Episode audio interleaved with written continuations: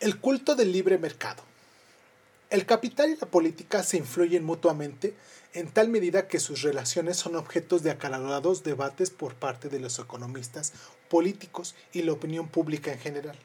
Los acérrimos capitalistas suelen aducir que el capital debería ser libre, libre para influir sobre la política, pero que no debería dejar que la política influyera sobre el capital. Argumentan que, cuando los gobiernos interfieren en los mercados, los intereses políticos hacen que efectúen inversiones insensatas que conducen a un crecimiento más lento. Por ejemplo, un gobierno puede imponer elevados impuestos a los industriales y usar el dinero para proporcionar espléndidas prestaciones de desempleo que son populares entre los votantes. Según la opinión de muchos, empresarios, claro, sería mucho mejor si el gobierno les dejara conservar el dinero lo emplearían, según dicen, para abrir nuevas fábricas y contratar a los desempleados. Según esta concepción, la política económica más sensata es mantener a la política lejos de la economía, reducir los impuestos y la normativa gubernamental a un mínimo y dejar a las fuerzas del mercado libertad para tomar su camino.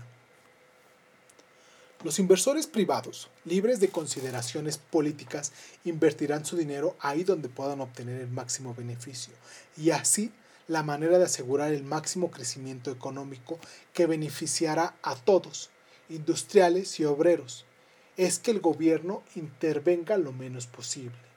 Esta doctrina de libre mercado es en la actualidad la variante más común e influyente del credo capitalista. Los defensores más entusiastas del libre mercado critican las aventuras militares en el exterior con el mismo celo que los, programas de bienestar en casa. Ofrecen a los gobiernos el mismo consejo que los maestros zen a los iniciados. No hagas nada.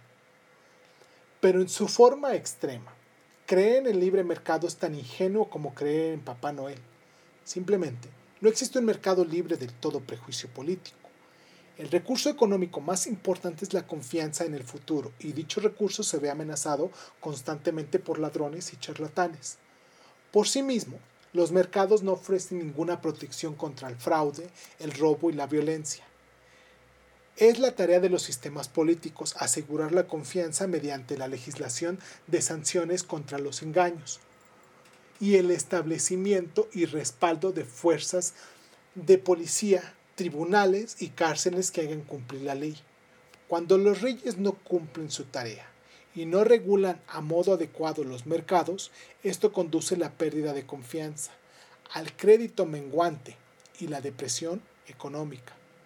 Esta fue la lección que enseñó la burbuja de la Compañía de Mississippi en 1719 y para quien haya olvidado, se la recordará la burbuja inmobiliaria de Estados Unidos del 2007 y el hundimiento del crédito y la recesión subsiguientes.